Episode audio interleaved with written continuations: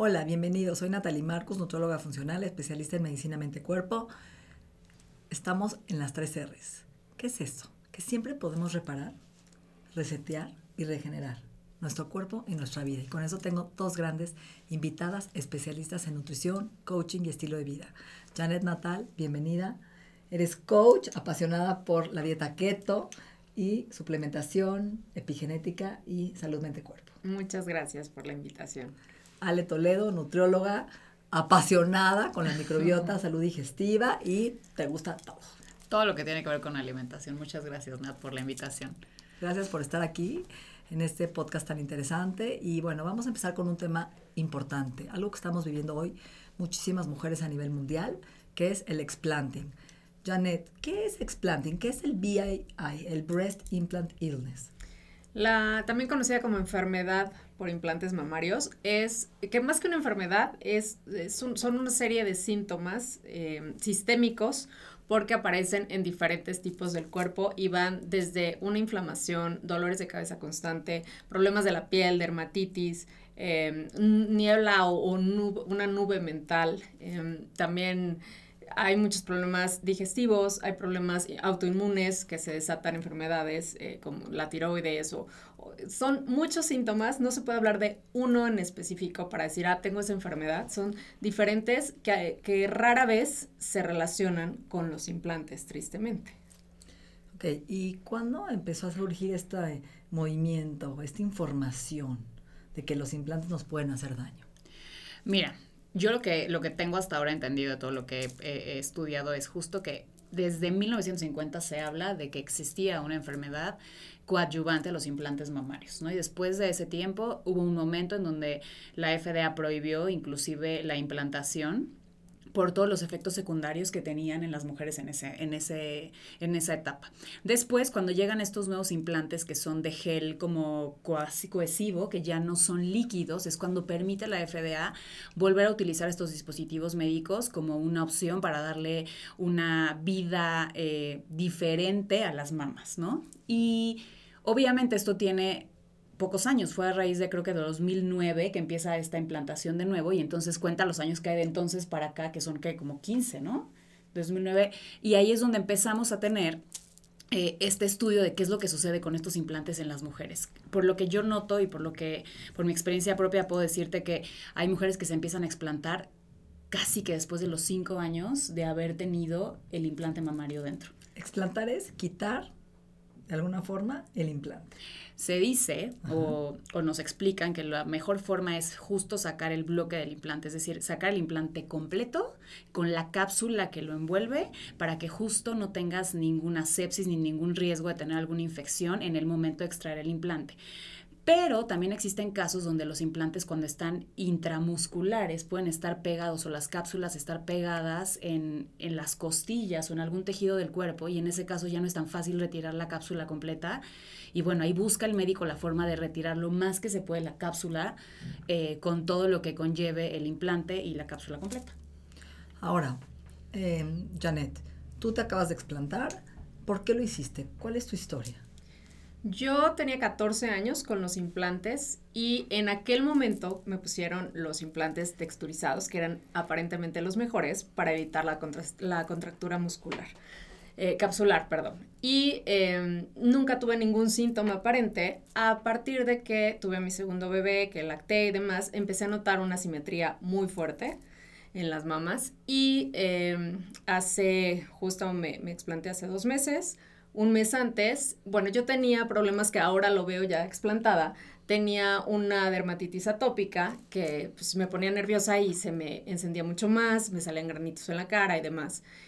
Ahora que me los quito, veo que pues no era dermatitis atópica, era parte un poco por los implantes. Em, pero realmente no tenía síntomas como muy claros. De un año para acá empecé con dolores de cabeza que a mí nunca me dolía la cabeza, nunca los asocié con, con ese tema y eh, pues me, empecé a, tener problemas para bajar de peso y demás. Son cosas que jamás en la vida pensé que tenían relación. Cuando empiezo a leer un poco y a ver por ahí un post, el primero que vi de explantación y me empecé a meter, investigar y demás, es cuando me fui, decidí hacerme un ultrasonido y se veía aparentemente que estaban rotos y es cuando yo decido explantarme. Ya una vez, en, eh, pues, cuando me dan, salgo del quirófano. Déjame interrumpirte. Fuiste a ver a algunos médicos y ¿cómo fue su respuesta? Fui a ver tres médicos. El primero fue eh, con el que me operé hace 14 años y lo primero que me dijo fue, estás loca, ¿cómo crees? Te vas a parecer viejita, este, es más, te voy a poner unos más grandes. Y yo así, ok, salí de ahí y me fui a ver a, un segundo que es con, con quien me operé el doctor Alfonso Vallarta y eh, me explicó, me dijo, claro que es una tendencia mundial el quitarse cuerpos extraños del organismo eh, sí existe esta enfermedad, hay muy poco conocimiento de la parte médica y eh, por supuesto que, vamos a quitarlos y vamos a reconstruir y no te vas a quedar como viejita ni mucho menos, ¿no? Entonces, ya que, me opera, eh, yo le pedí que hicieran, porque es muy sonado ahorita lo que decía Ale, que, entre la comunidad que se ha generado entre las mujeres que nos explantamos o que lo quieren hacer, son muy insistentes en, es que exige al médico que, que lo haga en cápsula. Realmente hay que estar muy seguros de la decisión que tomamos, con qué médico vamos y confiar en ellos, porque bien lo dice Ale, pues hay casos en, que, en los que no se va a poder y no por eso significa que, que no va a estar bien lo que hiciste o que, que no sirvió de nada el habértelos quitado, ¿no? Entonces yo le pedí, le dije, por favor, este, trata de quitármelos en cápsula y demás, me los quitó. Y a la hora de abrir, afortunadamente no estaban rotos, pero sí había una filtración importante yo le pedí que me guardara los implantes y ya que me los dio, al tenerlos en la mano y estarlos tocando y demás, me quedaba una sensación como pegajosa en las manos y partículas chiquititas de estas texturas que, tenía el implante. Entonces, eh, a mí me los quitaron muy a tiempo y, y, la verdad es que por eso mis síntomas no eran tan, tan grandes y yo no los relacionaba con eso. Ahora ya explantada, he visto cambios poco a poco en la piel y demás que digo, ah, ok, pues tenían. ¿Y, cuánto debe durar más o menos un implante?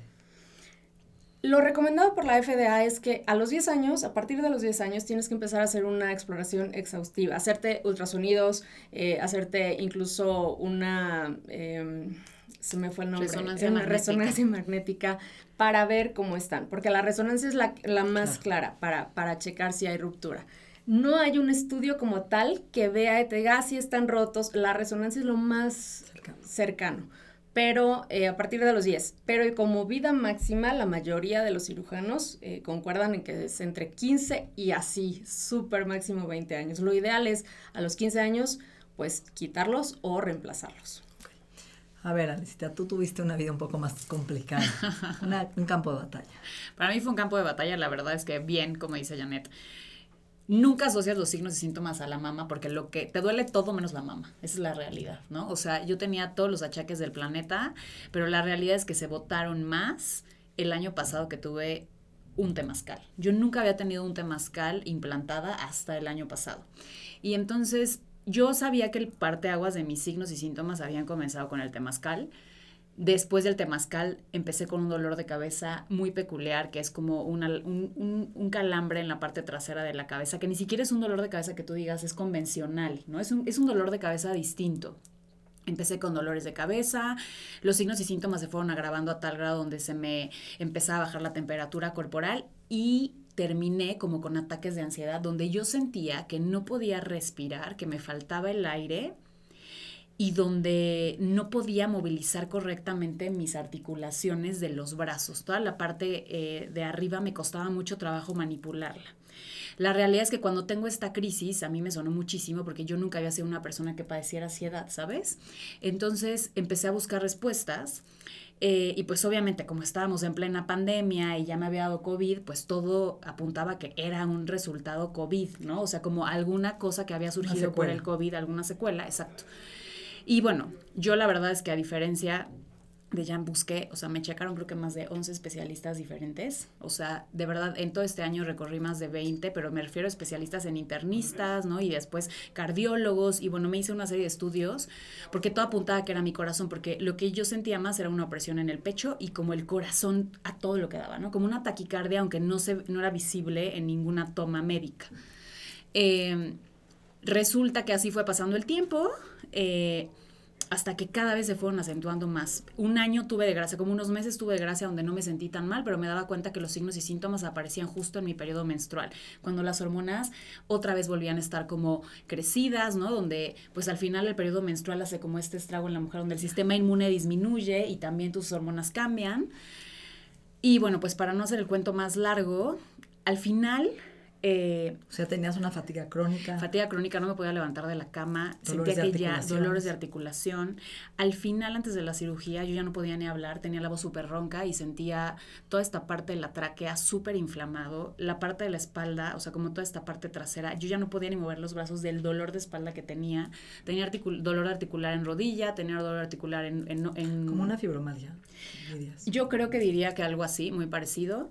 Eh, y al final ya no podía ni ver un proceso autoinmune que atacó tus músculos, tus ligamentos, tendones, articulaciones. ¿Qué es lo que sucede? Cerebro, ¿no? Que llega una parte de los procesos, o sea, lo que, lo que hay en la literatura un poco es que un cuerpo extraño puede generar una reacción inmune a varios niveles de sistemas. Principalmente ataca el sistema nervioso central, ataca el sistema musculoesquelético y ataca el sistema neuro, el, sí, neural, ¿no? El que es como de los nervios, exactamente. Entonces, obviamente aquí juega un papel súper importante el encontrar el detonador de esto, porque justo nosotros podemos acostumbrarnos a vivir con algunos de los signos y síntomas por mucho tiempo cuando no son tan fuertes y vamos tapándolos, ¿no? Y entonces, para mí, creo, y bien tú lo sabes, que una enfermedad importante, una crónica, una fibromialgia, un cáncer, ¿no? Cualquier enfermedad mucho más potente, le lleva tiempo al cuerpo detonarla.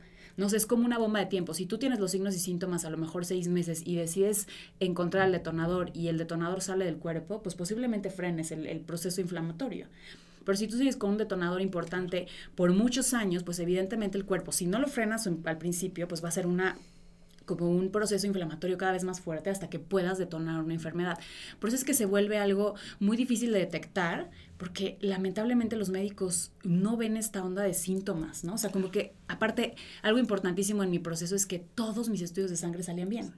O sea, mi PCR, mi tiroides, mi, o sea, mi, mi, estudio de orina, ¿no? No, no había nada, nada, nada, nada. Incluso me hice ultrasonidos mamarios, todo salía súper bien, me hice este placas de tórax, ¿no? Me hicieron estos estudios de electrocardiogramas y todo salía perfecto. Entonces decías, que, ¿dónde está el que problema? Te estás loca, Exactamente. Y justo eso es lo que pasa, que la medicina creo que convencional es donde está fallando un poco, que no alcanza a ver, que si no hay algo biológicamente medible, ¿no? Entonces no, no, tiene forma, exactamente, no tiene forma de cómo encontrarle un origen. ¿Y, tu cerebro? ¿Tus emociones? Creo que mis emociones, o sea, la verdad es que a mí no, no, no, no es como que siento que el, implante me haya hecho sentir mal, lo que sí me hacía sentir muy devastada era saber que no me sentía bien, no encontraba el origen y yo sentía que me iba a morir, porque los signos y síntomas cada vez eran más fuertes. O sea, yo de verdad le dije a mi esposo muchas veces, me voy a morir. O sea, cuando llegué al hospital, todas las veces que me fueron acompañando, siempre iba acompañada. O sea, yo sentía que llegaba al hospital y de verdad ahí me quedaba. ¿No? Y entonces cuando volví otra vez a tener esta oportunidad de abrir los ojos, te juro, desde el año pasado que viví el temazcal, no había una sola noche que yo no agradeciera por un día más de vida. Qué fuerte. Y yo creo que ese es el tema, que cómo, ¿no? Separas o identificas los síntomas con otras 17 mil cosas, porque crees que ya tienes cáncer o no, o que realmente ya tienes una enfermedad autoinmune y, son tan diferentes los síntomas a nivel, ¿no? Piel, pero cerebro, pero intestino, pero hormonal, que no hay un estudio, como bien dices, que digan, a ver, estos son síntomas relacionados a la enfermedad de implante mamario. Entonces, ¿a dónde recurro o a quién le hago caso o cómo, o será la razón, el disparador para quitarme los implantes y voy a mejorar? Yo creo que ahí entra un problema, eh, bueno, más bien yo creo que aquí entra un poco la intuición. Yo creo que el cuerpo está diseñado para que tú conectes con él y si lo escuchas y lo sabes interpretar, es muy fácil llegar ¿no? a, a, encontrar el origen. Yo creo que los médicos, al final, yo siempre le digo a mis pacientes, aunque yo sea el especialista, quien lo vive eres tú, quien conoce su cuerpo eres tú, quien habita ese lugar eres tú. ¿Qué puede ser? ¿Qué te puede dar una pauta para saber dónde está el problema? Al final yo creo que cuando tú conectas con el cuerpo y lo escuchas, la vida te va poniendo estas señales para que tú puedas encontrar el camino para tu recuperación. Solamente que a veces ponemos antes otras cosas que realmente, o sea, yo estaba empeñada en encontrar lo que me estaba causando ese problema, ¿sabes? O sea, yo decía, lo voy a encontrar porque no puede ser que todo salga bien y que no haya una, una solución lógica a lo que me está sucediendo cuando yo me estoy muriendo por dentro, porque así te puedo decir, o sea, siento que estás muerta en vida, porque no puedes moverte. Yo ya no podía hacer ejercicio. De seis días a la semana que hacía ejercicio, yo ya no podía ir tres más porque entonces ya no podía aguantar las rodillas, ya no podía poner atención con mi hijo y poder trabajar al mismo tiempo, ¿no? Sentía que no rendía ni en mi casa ni en la oficina. Entonces, al final, si tú conectas con tu cuerpo, es sencillo encontrar este tipo de especialistas. Y también importante que busquemos y nos acerquemos a esos especialistas que nos vean de forma humana y que vean de forma integrativa. ¿no? Porque la medicina convencional, y bien tú lo sabes, se ha dedicado a separar el cuerpo en sistemas, cuando el cuerpo es unido, ¿no? Es una, una sola cosa, tu cuerpo, tu mente, tu alma y todo está unido en una sola, en una sola fase que tienes que poner, conectar y, reacomodar. Entonces al final sí encuentras la solución. Sí, no hacerlo porque estoy escuchando, ¿no? Las experiencias de todos los grupos que están ustedes, ¿no? O que estamos en Breast Implant Illness, sino realmente hay algo que no fluye, que no está en ti. Totalmente, sí. Yo te digo, eh, ese dolorcito de cabeza que me empezó de un año para acá, que yo decía, bueno, no es normal, ciertas cositas y como bien dice Ale, fue, de verdad es, es esa intuición y es conectar porque yo decía, yo hace tres años, de hecho, ya iba a programar una cirugía para cambiármelos, o sea, porque yo no me veía sin implantes en mi vida. Entonces, de repente me llegó esa información y esa información me llevó a otra y empecé a investigar y, y hablé con mi papá, te contaba, él, es neurocirujano, entonces yo le decía, a ver, platícame de la parte de los eh, neurotóxicos y todo esto. Todo me empezó a hacer sentido, dije, pues van para afuera. Pero no por lo que, por, por lo que estaba leyendo. Sí, claro que me impactaba muchas historias de, de otras chicas como Ale que tuvieron síntomas muy fuertes, pero más por lo que yo quería, porque yo decía, eh, y, y, sabes que también mucho en la parte que aquí va otro tema más allá de la salud, la emocional y el amor propio y esta parte, porque tengo una niña. Y yo decía, es que le tengo que ser el ejemplo para mi hija y cómo le voy a hablar de aceptación y de eh, cuidarse y de más allá de un físico si yo traigo Ahora dos te operaste y tuviste un, un, mes sin verte. Sí. ¿Cómo fue sí, no me quise ver al principio. Eh, mi mamá me, me bañaba, me hacía las curaciones y demás y me decía, ¿te quieres ver? No, no me quiero ver y tal, porque además fue una reconstrucción, entonces pues la herida eh, era muy aparatosa, es muy aparatosa, ¿no? Eh, y, y, tardé, yo hubo un día y todas las noches hacía eh, ejercicios de meditación, escribía, hice una carta como para mi niña, mi adolescente, para sanar previo a la cirugía, explicándole todo desde el punto de hoy, mira, esto lo lograste porque cuando yo me quería operar, mis papás no me querían dejar entonces todo, eh, relate todo hasta el punto en que ya ahora decidiste por tu salud, quitártelo para prevenir.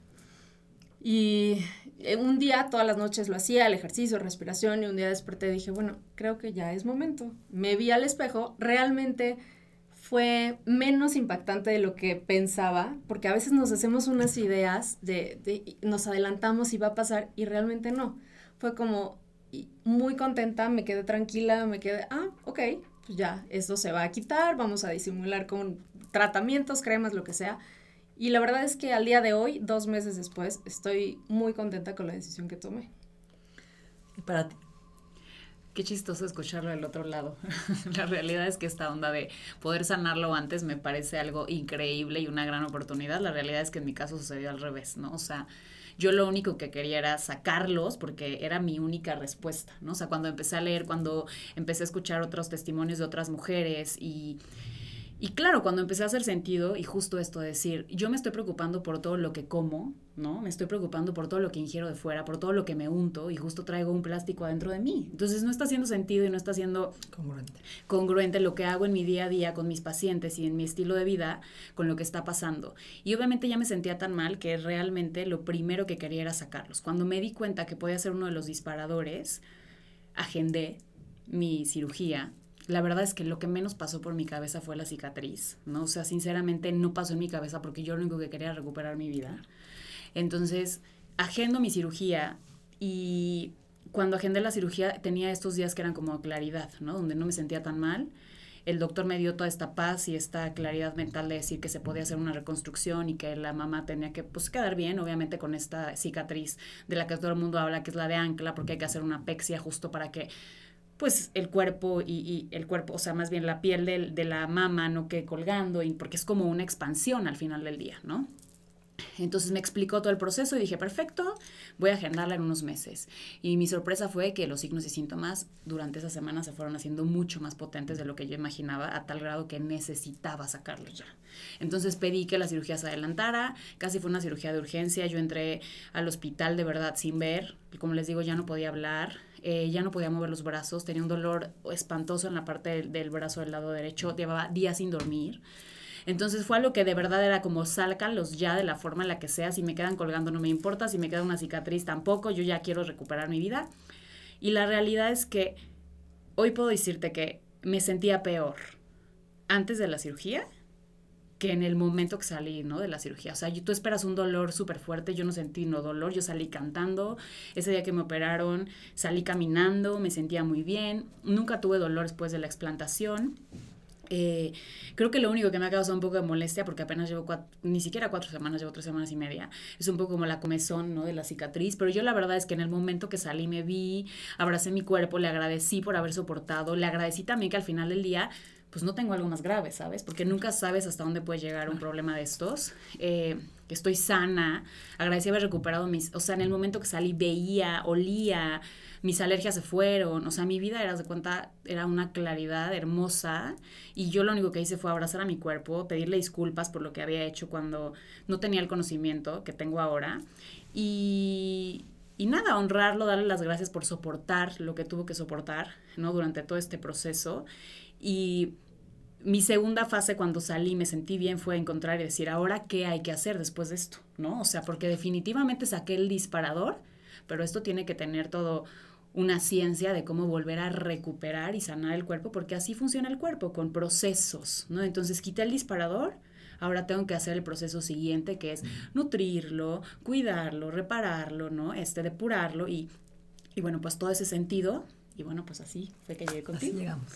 es interesante, Ale, porque mi mamá trabajó con un cirujano plástico toda su vida. Entonces yo crecí con una mamá que llegaba a la casa y le veía sangre y decía, ma, ¿tienes sangre? Sí, es que hoy me jalé los ojos, ¿no? Y llamaba una cena. Y se tallaba y se iba a la cena. Y al día siguiente, ma, es que tienes acá, sí, es que hoy me jalé las orejas y el cuello. Entonces todos los días tenía una cirugía. Era es enfermera. Y entonces ella se quitó y se puso implantes, no sé si 10 veces. Se entraba y salía como si fuera, no sé, así. Yo ya me los cambié, no están muy grandes, ya me los quité. Y yo, gracias a Dios, no sé si fue parte del proceso, nunca me operé de nada. A mi cesárea y ya. Y fue como un shock, ¿no? Verlo de repente tan natural, pero nunca me aventé al ruedo, gracias a Dios. Y, y, hoy que estamos estudiando esto juntas y vemos más pacientes, y hoy que estoy haciendo el Gen Test, que es el estudio de cabello en pacientes con prótesis y con quejas y sintomatología y pacientes que ya se explantaron, hay un denominador, denominador común, que es lo que queremos hablar hoy, ¿no? Que hay, sí es un implante, pero no es un implante de plástico, es un implante de silicón. El silicón es un un metal o una, una sustancia de bajo peso molecular, que es hidrofílico y lipofílico, lo cual es peligrosísimo porque hace un enlace tan fuerte en tu cuerpo que se rompe como un pegamento, es un pegamento que traes adentro, que ojalá fuera nada más silicón, que es plomo y otras 100 sustancias tóxicas que están adentro de tu cuerpo y que además se van a todos lados por su peso molecular, se empiezan a meter eh, como ¿no? ramas en el sistema linfático, en la tiroides y atrás de esta piel hay un sistema que encontramos de un proceso de micotoxinas, de hongos, que desde el momento que te ponen el implante, el cuerpo empieza a reaccionar a humedad, generando estos hongos que van creciendo atrás de este implante, que encontramos hoy en las pruebas de cabello en gente que tiene estos hongos, parásitos y bacterias. Entonces estás en un cultivo de microorganismos patógenos que están generando un proceso inflamatorio crónico, donde el cuerpo no sabe cómo defenderse, si contra el cuerpo, el, el, cuerpo extraño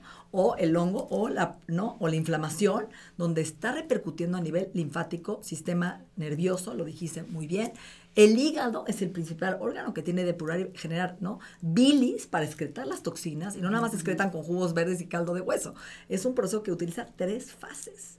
Volver la toxina soluble en agua, ¿no? Porque las toxinas son liposolubles, solubles en grasa y se pegan a tu cerebro, que es grasa, por eso tu memoria está de alguna forma rota, ¿no? Claro. Entonces tienes esta neblina mental, se pega de alguna forma al sistema linfático, toda la parte de ganglios, al timo, que es tu sistema inmune, por eso hay problemas pulmonares, respiratorios, el hígado, el riñón, el intestino, ¿sí?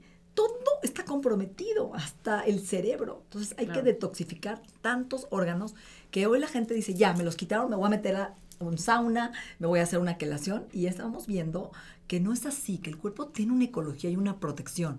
¿Por qué? Porque viene de un proceso de estrés, de una fatiga crónica, donde tus suprarrenales, estas glándulas que hoy nos cuidan ante el estrés, están colapsadas. Entonces, si yo le pongo más carga de forzar a tu cuerpo a sacar esos metales de golpe, puedes caer en una fatiga crónica donde el cortisol no te puede responder como quisieras, teniendo más repercusiones que beneficios. ¿no? Y eso es lo que hace ver a las mujeres que de repente dicen después de tanto tiempo, ya me los quité y me sigo sintiendo fatal, ¿qué está pasando? ¿No? Pues claro, está pasando justo todo esto, el cuerpo está colapsando por todos los engranes que tiene que mover para poder depurar, pero para que al mismo tiempo tú tengas energía, pero que para el mismo tiempo sistema eh, este inmune funcione, ¿no? O sea, al final, como dices, nos dicen esta parte, hay que depurar. Ajá, pero el proceso de depuración no es inmediato. Y, es, y, es, y tiene que ser muy progresivo, muy pausado, muy gradual, porque está de por medio. Fíjate lo que también dijiste. A ver, ¿qué pasa con mis glándulas suprarrenales y mi tiroides? Si yo tengo una neurotoxicidad, también estos metales pesados que se desprendieron se van a la tiroides y puede haber un hipotiroidismo y un Hashimoto. Y un progreso autoinmune, ¿no? Por un lado. Por otro lado, también tengo comprometido la parte de la piel, del sistema linfático y todos los ganglios que están inflamados y hay una dermatitis, hay alergias, ¿no? Que hay que cuidar. También hay una parte renal y hepática que el cuerpo, si tú no sellas el intestino, que ahí es donde entramos tú y yo con la microbiota, y no reparo el intestino y limpio la cándida y remuevo, hay una relación, regresa por la vía enterohepática las toxinas con más fuerza adentro, no las eliminas. Completamente. Porque hay que sacarlas de la orina, del sudor y de las heces. Y ojo con hacer ejercicio de alto estrés, porque ya hay un proceso de dos cosas, oxidación. O sea, cada vez que una, una toxina se elimina, genera radicales libres, te oxidas. Entonces hay un estrés oxidativo donde hay una guerra, una tormenta de inflamación de citoquinas, hormonas inflamatorias con exceso de oxidación, radicales libres por las toxinas que están eliminando y al mismo tiempo que hay este proceso tan cañón, o sea, te juro que ya no quieres ni leer, ¿no? Pero está sucediendo. Tu mitocondria, que es el pulmón de la célula, no camina, no hay energía. Y sabes qué pasa, lo que dijiste importante que no mencionamos es que justo cuando hay un sobrecrecimiento de bacterias patógenas en el intestino, como por ejemplo la cándida, evidentemente también hay un secuestro de minerales todos los minerales que nuestro cuerpo necesita para poder hacer estas estos procesos de depuración, de nutrición, de reparación, de restauración necesitan nutrientes, combustible para poder llevarse a cabo. Si tú estás colapsada desde el inicio, no tienes energía, no hay combustible, el cuerpo no tiene con qué hacer esa o sea, sabes con qué llevar a cabo todo este canal de eventos que necesitas para poder restablecer tu cuerpo e y mantenerlo vital. Entonces, aventarlo al ruedo sería como, estoy convaleciente, aviéntame al ruedo y entonces lo que haces es que lo único que que vas a lograr es que el cuerpo colapse más. Y lo que dijiste, ¿por qué se pierden los minerales? Por los metales pesados. Acuérdate que los metales compiten con los minerales. El plomo, ¿sí? De alguna forma compite con el zinc, el cobre, selenio, yodo, ¿sí? El, silicón, igual. Entonces tu cuerpo tiene un desplazamiento de minerales porque está ahora lleno de, de metales. Entonces tienes que darle esos engranes, el zinc, el selenio, el yodo, Claro. Para que el cuerpo pueda liberar los metales pesados y tenga cómo responder. Por eso yo creo que en el caso de Ale, por ejemplo, que llegó casi de emergencia, pues es diferente, pero si ya tomaste la decisión de hacerlo, es importante programarlo y prepararte desde antes. Porque además es una cirugía que, que, puede irse desde dos hasta seis horas, dependiendo de cómo esté la cápsula, de si están rotos o no los implantes, eh, de muchos factores. Entonces, es cirugía, eh, anestesia general por, por la parte en la que está, o sea, para que llegue a, esta, a, la parte alta se necesita cirugía, eh, anestesia general. Entonces hay que prepararte desde antes con una suplementación, con una alimentación, con, con pues tratando de, de, en un ambiente que esté lo más sano posible y libre de toxinas para que esa recuperación sea mucho mejor, porque también tiene que ver el proceso de cicatrización, todo esto tiene mucho que ver, entonces es importante prepararte tanto física como mentalmente, ¿no? Si, si no es un caso como el de Ale, que, que, ya tiene que ser. Y fíjate algo importante, es como si la gente se quiere quitar las amalgamas y empieza a usar queladores sin haberse quitado las amalgamas que tienen mercurio, yo lo he visto. Entonces empiezan a tomar DMSO, que es un quelante, clorela, con amalgamas, y es peor, porque esas amalgamas que tienen mercurio activo se van a ir a los huesos huesos y se van a quedar en todo, todo el sistema nervioso, hueso, y el momento que viene la menopausia o que empiezas a desmineralizar tus huesitos, salen adelante estos metales y te empiezas a tener, ¿no? Enfermedades neurodegenerativas. Entonces, ojo, no es quelar, es un proceso sano, amoroso, gradual, y ahí para esto traje estas especialistas y además estamos creando un programa juntas para ayudar a la gente que logre entender, uno, lo que está viviendo, se identifique con los síntomas y haga algo. No se trata de tomar un jugo verde o un caldo de hueso, es realmente entender que hay millones de suplementos importantes como el inositol, por ejemplo, como la vitamina C, como los minerales, como el NAC, ¿no? El ácido lipoico, que nos, glutatión, que pueden ayudarnos de una forma noble a detoxificar sin poner en riesgo. Y cuando entrar a un sauna, es un proceso gradual, no de golpe. Porque claro, te quieres quitar todo rápido, ¿no? Claro, y entender que también trajiste el disparador, a ver, 10 años de tu vida. O sea, es lo mismo que es como bajar de peso. Quieres bajar un peso que acumulaste, ¿no? Acumulaste en nueve meses o en 10 años. Pues no, el cuerpo tiene su proceso y hay que ser, como tú lo dices, muy amorosos, entender que todo lleva su tiempo y que el cuerpo va a repararse siempre y cuando le des las herramientas para que eso suceda. ¿Cómo les gustaría cerrar este programa? Aparte que los invitamos a entrar al programa de Explanting con un inmunólogo, un cirujano, dos especialistas en nutrición, en coaching, en medicina funcional, ¿no? En la parte, va a haber una psicóloga, en la parte de amor propio, una coaching en movement, body movement, ¿no? Toda la parte de eh, movimiento genuino, desde el amor, la compasión. Ale, ¿cuál es tu consejo a la gente que te esté escuchando? Eres nutrióloga, ves pacientes y cada vez sabes más de este problema sin alarmar, alarmarnos, sino concientizarlos desde el amor propio.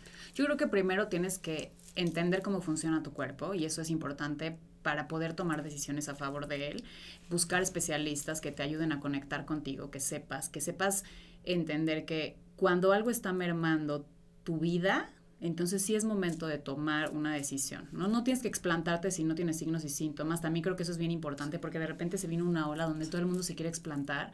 ¿no? Y lo que yo he visto en estos grupos de redes sociales es que hay muchas mujeres que tienen signos y síntomas muy graves y no se pueden explantar por falta de recursos, pero hay otras que no los tienen y no tienen recursos y solamente la, la parte mental les está jugando un papel muy chueco.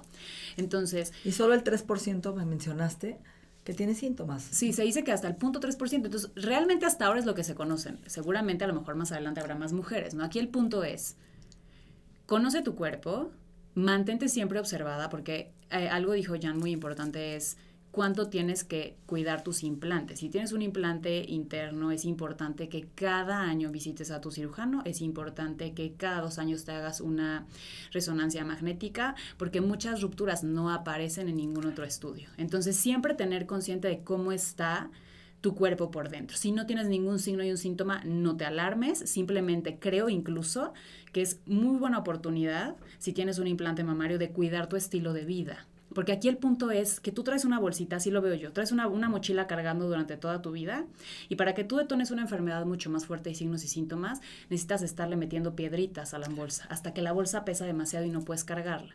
Entonces, si tú sabes que traes algo ahí que puede ser un problema, cuida todo lo demás que hay alrededor, ¿no? Para que no se vuelva un problema. Y si definitivamente tienes signos y síntomas que no les encuentra solución y bioquímicamente no hay manera de medirlos, entonces sí voltea a ver qué hay dentro de ti, porque estos signos y síntomas, ojo, no solo aparecen con implantes mamarios, aparecen con cualquier tipo de implante en el cuerpo y cuerpo extraño, implantes dentales, en rodillas, en cadera, en columna, entonces es súper importante, ¿no? Que sepas qué hay dentro de ti. 100% así es como que creo que, debería empezar este proceso sin alarmarte, simplemente con la conciencia de cuidarte y darle lo mejor a tu cuerpo. Totalmente coincido con, con Ale, el, el, escucharnos, el conocernos más, el conectar con nosotros, el, el, seguir esa vocecita interna, esa intuición, sin no alarmarse, pero informarse. Quienes estén pensando incluso en, en implantarse, investigar bien los riesgos, los mismos que, que la FDA eh, pone en su página, eh, investigar más a fondo qué es lo que vamos a hacer, porque a veces, pues, eh, sobre todo en la edad en la que la mayoría eh, se hace esa cirugía o nos hacemos esa cirugía, sí, y no piensas en más allá. Hoy, afortunadamente, hay más información, falta muchísimo y, muchos estudios médicos y, y muchos temas científicos y demás, estamos todavía muy en pañales en el tema, pero sí investigar y, conectar con nosotros. De verdad que, no hay nada como el conocerse, escucharse Y no es normal, no normalizar el sentirnos mal, el, el que nos duele la cabeza, el que nos sintamos inflamados, el que nos enfermemos muy seguido de gripa, si quieres. La ansiedad y depresión, no lo hablamos mucho, pero es uno también de los factores importantes que se ven eh, con este tipo de implantes, ¿no? Entonces, si, si estamos muy deprimidos, si, o ya diagnosticado con depresión y tal, pues nada más echarle un ojito y, y tomar cartas en, en el, en el asunto, ¿no? Claro, hay una neurotoxicidad que afecta los neurotransmisores y todas las células de tu cuerpo. Así que esto fue Explanting. Gracias. Gracias, Nat. Muchísimas Muchas gracias por gracias. su testimonio, por compartir sus conocimientos con tanta gente, por estar aquí hoy y ojalá podamos ayudar a mucha gente. Así Gracias. será.